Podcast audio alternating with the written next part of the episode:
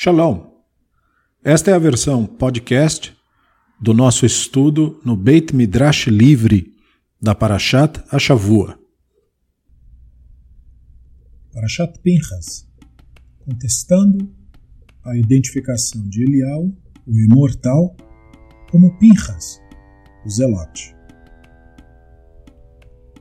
Tradições conflitantes vieram à tona por causa de dois cantos litúrgicos entoados numa sinagoga egípcia do século XIII. Grande parte desta reflexão vem das considerações do Dr. Moshe Lavi na obra Literally Canonization at Work: The Authority of Aggadic Midrash and the Evolution of, of Poetry in the Geniza a canonização literária em ação, a autoridade do Midrash Agadá e a evolução da poesia da Avdalá na Genizá. Eliarro, o Tisbita de Gilead. Eliarro, o profeta, é apresentado abruptamente no Sefer Melachim Aleph 17, como um profeta que ordenou que a chuva parasse. Texto hebraico. Vayomer Eliyahu Atisbi mitoshvei Gilead elachav Chai Hashem Elohei Israel asher imadi lefanav im yeh ashanim האלה טלו מטר כי אם לפי דברי. אליהו, o Tishbi, habitante de Gilead, disse para Ahav: Assim como vive o Hashem, pela de Israel, diante de quem eu me prostro, não haverá nem chuva nem orvalho nos anos que se seguirão, a não ser por minha palavra. E embora o versículo pareça identificar o nome de sua cidade natal como Tishbe, dado que Tishbita teria o sentido de Ditishbe. Nenhuma cidade com esse nome era conhecida em Gilead. Alguns estudiosos acreditam que a palavra é uma versão corrompida do nome Yavesh, como uma metátese das letras Beit e Shin, em hebraico, e a adição do Tav, todas influenciadas pela palavra seguinte, Tishbi. Nesse caso, a cidade natal de Eliarro seria a famosa cidade de Yavesh Gilead, e esta sim existiu. O sentido simples do verso é dizer que Eliarro veio da região de Gilead, o que faria dele um Gileadita, ou, mais geralmente, da tribo de Menashe. No entanto, textos rabínicos estão cheios de especulações sobre as origens de Elial e assumem que este verso apenas nos diz onde ele morava, mas não estaria falando de suas origens tribais. Eliarro como Pinchas. Uma tradição pós-bíblica identifica Pinchas com o profeta Elial. Essa tradição remontaria pelo menos à época da elaboração da obra, publicada com o título Antiguidades Bíblicas, Biblical Antiquities, do autor identificado pelos pesquisadores como pseudo-filo no primeiro século. Obras do começo do século procuravam recontar a narrativa bíblica, desde Adão até Shaul. Depois de contar sua versão da história da concubina de Gibeá, conhecida pelos registros de Shoftim 19 a 21, se diz sobre Pinchas ter feito uma longa reza ao povo, capítulo 47, e em estilo de aviso de morte, registra o seguinte no capítulo 48. Naquela época, Pinchas estava à beira da morte. E o Senhor lhe disse: Eis que você passou dos 120 anos que foram estabelecidos para todo homem. Agora levante-se e vá embora daqui, e habite no deserto, nas montanhas, e habite nesses locais por muitos anos. Eu mandarei minha águia, e ela te alimentará lá, e você não descerá novamente à humanidade até que chegue o tempo determinado. E você será testado no tempo apropriado, e então calarás o céu de chuva, e pela tua boca será aberto. Posteriormente, você será elevado ao local em que aqueles que estavam antes de você foram criados e ficará lá até que eu me lembre do mundo. Então eu vou trazê-lo, e somente então você provará a morte. Tradução proposta por Howard Jacobson, Pseudo Philo Book of Biblical Antiquities, na obra Outside the Bible Ancient Jewish Writing Related to Scripture, de 2013. Sem dizer o nome de Eliarro explicitamente, as declarações da obra Antiguidades Bíblicas unem os dois personagens, dizendo que Pinhas seria magicamente nutrido por uma águia que magicamente iria parar no deserto Compare com Melachim Aleph 17, onde Eliarro foi alimentado magicamente por corvos. A obra diz também que ele fecharia os céus e que também os abriria. E quando, novamente, a cena em que Elial faz isso em Melachim Aleph 17. Depois diz que ele seria levantado. Nesse caso, não ressuscitado, pois ele estaria magicamente vivo.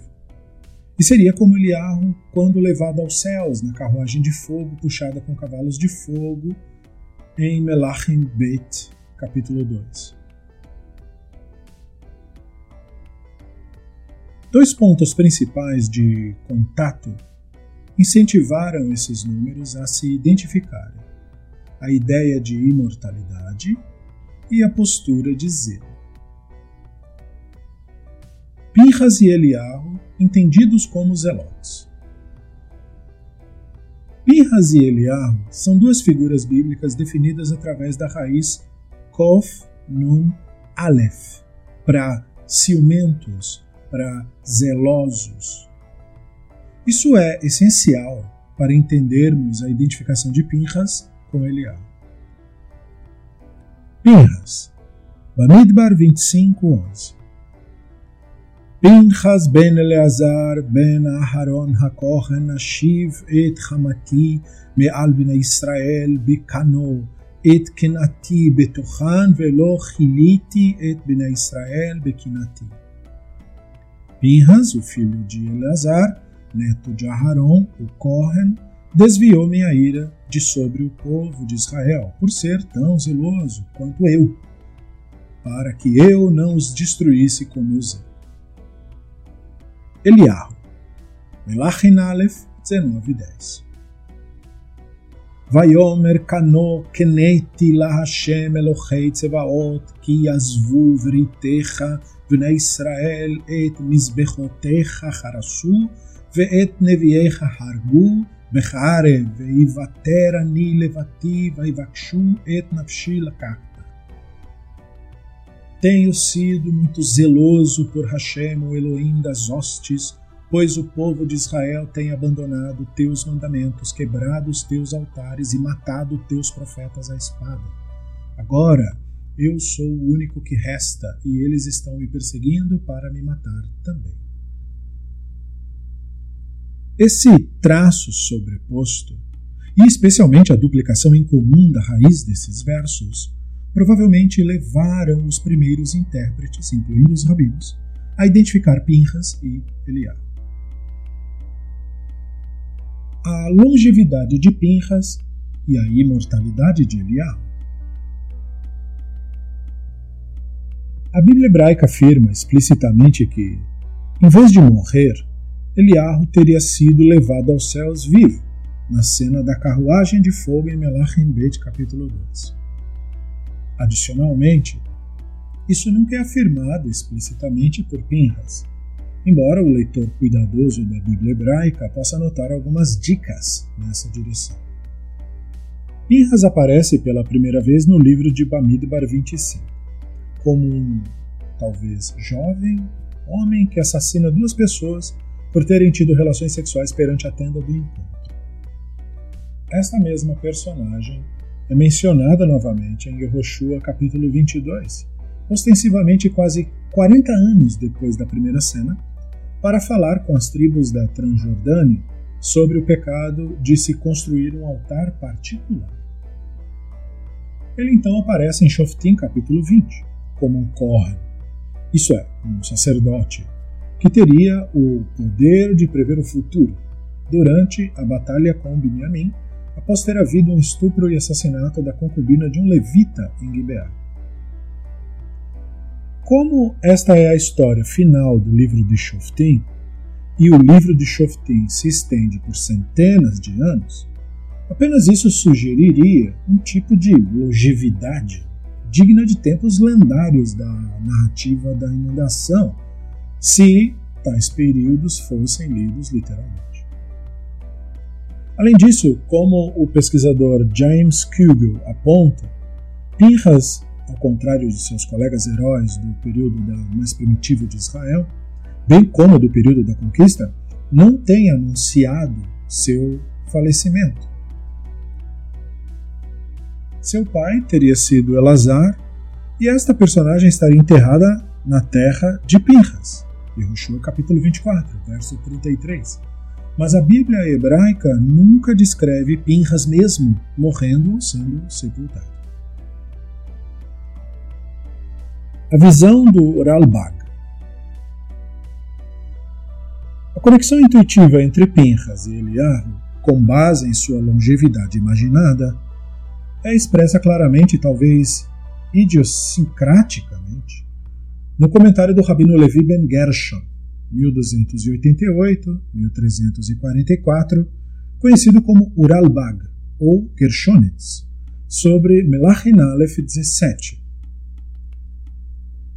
Visto que vemos essa incrível longevidade para Eliarro e vemos o mesmo para Pinhas, como discutimos anteriormente, descobrimos que ambos foram levantados pela influência divina, como se fossem mensageiros divinos, e encontramos uma aliança de vida de Pinhas, como discutimos anteriormente, sendo adequado sugerir que Pinhas é Eliarro uma vez que um postulado peculiar, isto é, uma pessoa imortal, é melhor que dois postulados peculiares, ou seja, duas pessoas imortais. Combinando os fatores. Combinando o fator imortalidade com o fator fanatismo, ou zelo, surgiu então a ideia, nos primeiros períodos pós-bíblicos, de que Ambos os personagens seriam apenas nomes diferentes para o mesmo suposto ser imortal que teria vivido na Terra entre os israelitas por centenas de anos. Eliahu seria da tribo de Gad ou Benjamim? E fique claro que essa não era uma tradição unânime na literatura rabínica. Alguns sábios sugeriram que Eliarro era alguém da tribo de Gad ou da tribo de Benjamim, e portanto não poderia ter sido Pinhas, pois Pinhas era um levita da família sacerdotal de Aharon, segundo Shemot 6. Essa possibilidade é registrada pela primeira vez no Midrash do período dos Amoraim, do século III, Bereshit Rabbah, que começa com um resumo do verso em que Leá nomeia Gad o filho de sua concubina. Leá profetiza que Eliarro descenderia de Gad. Leá disse: A sorte, Gad, chegou. A sorte da casa chegou. A sorte do mundo chegou. Aquele que nivelará os fundamentos das nações chegou. Quem é ele? Elial. Elial é um benjamita. Divrei Hayamin faz referência a um homem chamado Eliahu, filho de Yeroham, da tribo de Benjamim, Rabino Elazar assume que esse é o mesmo Eliahu. De que tribo ele descende? Rabino Elazar disse, de Binyamin. E Arishaya, Eliahu e Zihri eram os filhos de Jeroham. Todos esses foram descendentes de Binyamin. Eliahu é membro da tribo de Gad. Moshe deu a região de Gilead à tribo de Gad. Eliahu vem dessa região, então ele seria um gadita. O Rabino Nehorai disse: Ele é de Gad, e é isso que o verso significa quando afirma: Eliahu, o Tisbita, era morador de Gilead. O Rabino Filipe disse ao Rabino Nehorai: O que faz você dizer isso? Ele disse a ele: A tribo de Gad, pelos vários clãs gaditas, Moshe designou e tornou-se seu território. Yazer, todas as cidades de Gilead. Respondendo aos versos opostos. Como o Rabino Elazar entende os versos do Rabino Nahorai? Os moradores de Gilead se referem a alguém que se sentava na sala da pedra talhada, ou seja, que era membro do Sanhedrin. Como o Rabino Nehorai entende o verso do Rabino Elazar? E e Eliyahu, estes são o Midrash. Quando Eliyahu sacode Raash, o mundo, ele comenta sobre os méritos dos antepassados. Lembrando que a palavra Rash está sendo estendida como termo por trás do nome Yarishaya, embora etimologicamente falando eles não sejam da mesma raiz. A raiz no nome é Ain Resh Shin, que até são as mesmas letras, mas numa ordem diferente, com um significado diferente. Só para deixar clara a liberdade interpretativa de certos textos. Filhos de Eruhan, o santo bendito seja, está cheio de misericórdia por seu mundo. Eliarro desce dos céus e diz aos rabinos que é um biniamita. Uma vez que os rabinos debateram sobre ele, sobre Eliarro, alguns disseram que ele era de Gad, outros disseram de Biniamim. Eliarro veio e parou diante deles. Ele lhes disse: Meus companheiros, por que vocês estão debatendo sobre mim? Eu sou descendente de Rachel. Embora não seja a opinião dominante, vários piutim, vários poemas litúrgicos e autoridades como Tosafot, rabinos franco-alemães dos séculos 12 e 13, bem como Rosh, rabino Asher ben Yehiel, 1250-1327, citam a tradição de Eliyahu Rabbah e Bereshit Rabbah de que Eliyahu seria descendente de Rachel. Tosafot, comentando o Talmud, Tratado de Bava Metzia 114b. O Hadak. O Hadak, Rabino David Kimche, 1160-1235, resume as várias posições em seu comentário sobre Melachin Aleph 17. Nossos rabinos de abençoada memória divergiram quanto à origem da tribo. Alguns dizem que ele era da tribo de Gad, outros dizem da tribo de Binyamin, e outros dizem que Pinhas é Eliahu. Cada um deles baseia sua opinião em leituras ampliadas de versículos bíblicos e não sabemos qual é a verdade. Um debate acalorado sobre as origens de Eliá, a narrativa da Genizá. À primeira vista, a questão de que tribo Eliahu era, e se ele e Pinha seriam a mesma pessoa, parecem ser uma questão acadêmica ou até obscura demais para merecer nossa atenção. No entanto, um fragmento da Genizá nos apresenta um par de incidentes nos quais esse debate veio à tona. O fragmento, originalmente escrito em judeu-árabe, testemunha um evento que ocorreu numa noite de Shabat numa sinagoga no Egito, provavelmente no início do século XIII. O texto começa com um cantor litúrgico recitando um poema litúrgico de Avdalá para marcar o fim do Shabat.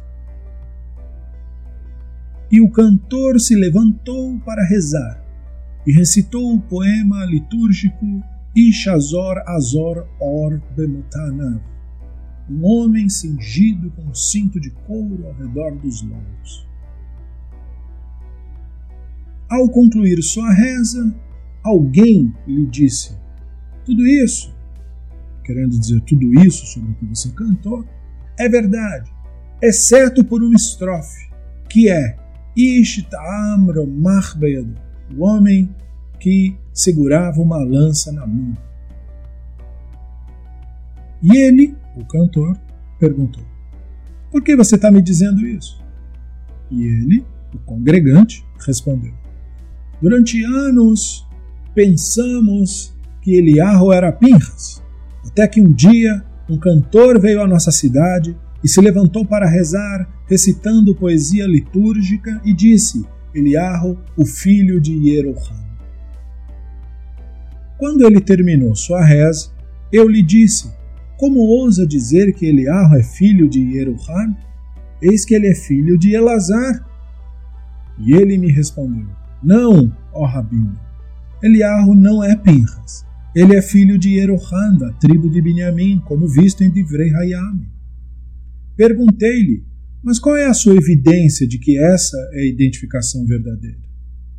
E ele me disse, você pode encontrar isso explicitamente no Bereshit Rabá. E ele, Eliarro, veio e ficou na frente deles. E ele disse, meus senhores, por que vocês estão debatendo sobre mim? Eu sou dos descendentes de Rachel.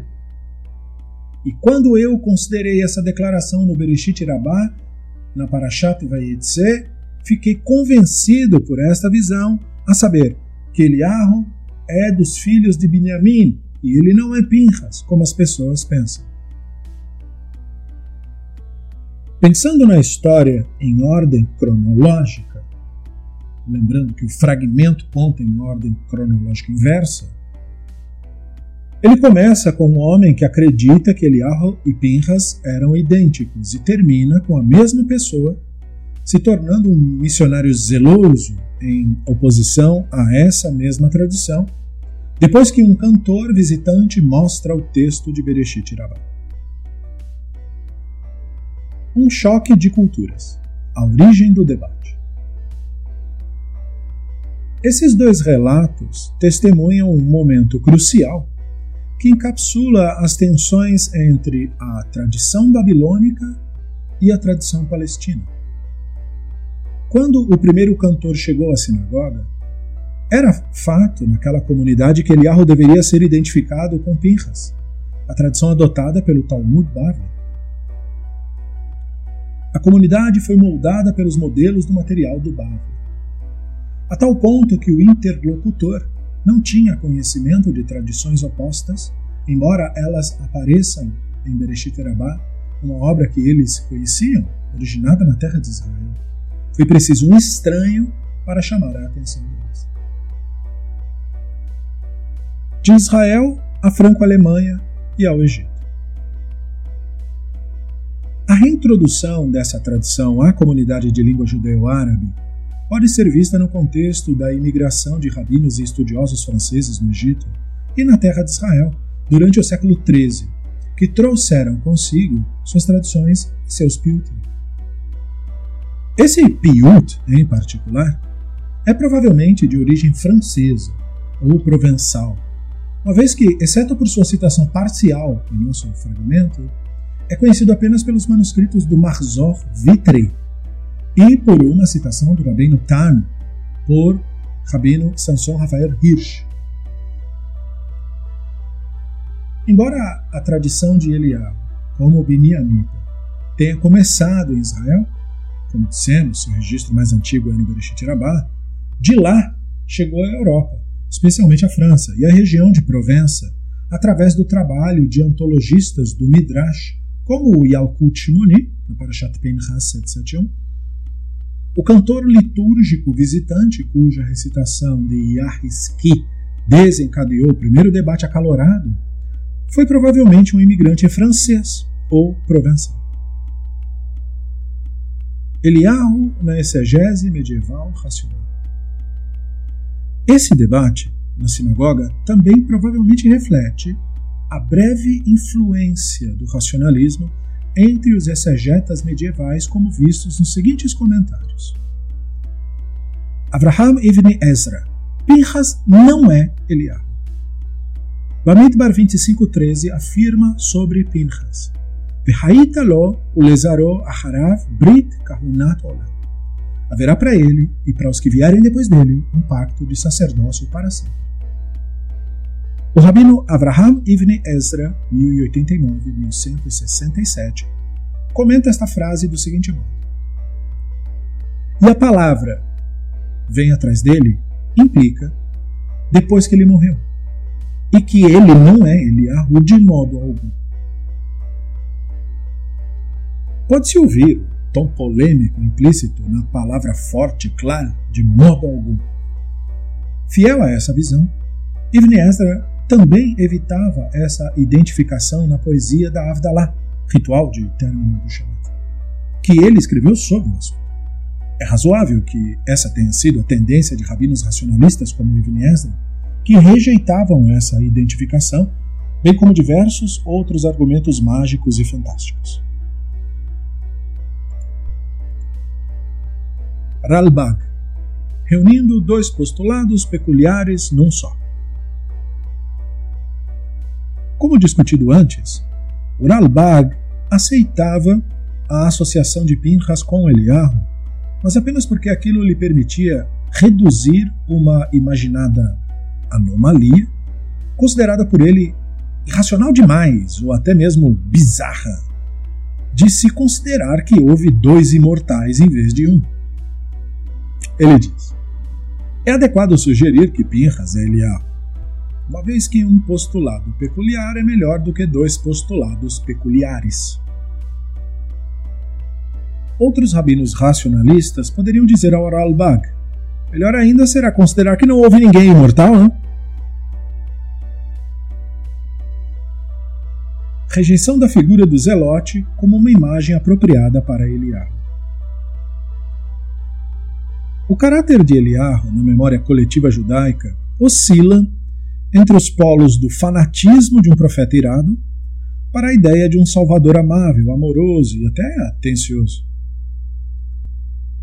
A imagem de um ser fanático, empunhando lanças e assassinando pessoas em nome da religião, pode ter perturbado aqueles que preferiam entender o profeta como alguém que teria que ter sido gentil e atencioso. Tão atencioso que viria ao mundo físico para presenciar uma circuncisão. A linha de pensamento que provocou o debate envolvia o canto litúrgico que representa a ideia de que Pinhas era Eliarro e que ele seria um homem que segurava a lança na mão, sendo o canto que atribui a Eliarro o ato de fanatismo mais proeminente realizado por Pinhas no texto. Assim, abandonar a associação de Eliarro com Pinhas teria sido atraente para dissociar uma ideia da outra. A tensão entre Eliarro como Pinhas, como refletida em Piutim de Avdalá. O desempenho da poesia litúrgica na sinagoga era um método popular, até hoje, usado para compartilhar visões místicas, tradições e perspectivas que fizessem o público, digamos, aceitar a ideia sem nem perceber. Ao examinar a variedade de manuscritos do poema litúrgico da Avdalá, Ish Azur Eizor revela uma tensão relativa ao modo pelo qual era retratado a personagem Eliarro na linha introduzida pela letra Tet. Ishtaam Ramach Beador, um homem que segurava uma lança na mão. Esta é a frase que o cantor litúrgico recitava, descrevendo Eliarro como Pinra segurando a lança na mão um homem que segurava a chuva e o orvalho por três anos. Essa nova versão evita a representação de Eliarro como Pinhas e qualquer referência à lança ou a assassinato, mantendo um aspecto do seu comportamento zeloso na questão estritamente textual, declarando a seca, algo pode ser entendido como comportamento zeloso, mas sem violência física. o homem cuja palavra trouxe chuva e orgulho. Essa variante se apresenta no final da história, quando Eliarro finalmente traz chuva três anos depois, conforme Melachim Aleph 18. O fraseado favorece a imagem do profeta amoroso e atencioso, um Eliarro sem qualquer indício de fanatismo violento. Isso, apesar do fato de que, quando Eliarro anuncia seu poder de trazer chuva em Melachim Aleph 17, ele faz isso como parte de sua declaração sobre a seca. Qual Eliarro queremos em nossas simchas? Podemos ver a tensão entre as duas imagens de Eliarro em ação no Midrash mais antigo, explicando a existência da tradição da cadeira de Eliarro no ritual do Brit desde o século IX. O Midrash Pirkei Drabi Eliezer, capítulo 29, reimagina a conversa entre a divindade Eliarro no Monte Sinai, de Melachin Aleph 19, dizendo o seguinte: O santo, bendito seja, apareceu a ele e disse: O que você está fazendo aqui, Eliarro? Eliarro respondeu: Sou extremamente zeloso. O santo, bendito seja, disse-lhe: Você é sempre zeloso. Você era zeloso em Chitim na questão da má conduta sexual. E agora, você é zeloso aqui, em sua vida. Nenhum israelita fará cerimônia do Brit a menos que você esteja lá e a veja com seus próprios olhos. Esta é a razão pela qual os sábios decidirem que deveria ter um assento para a honra do mensageiro do Brit.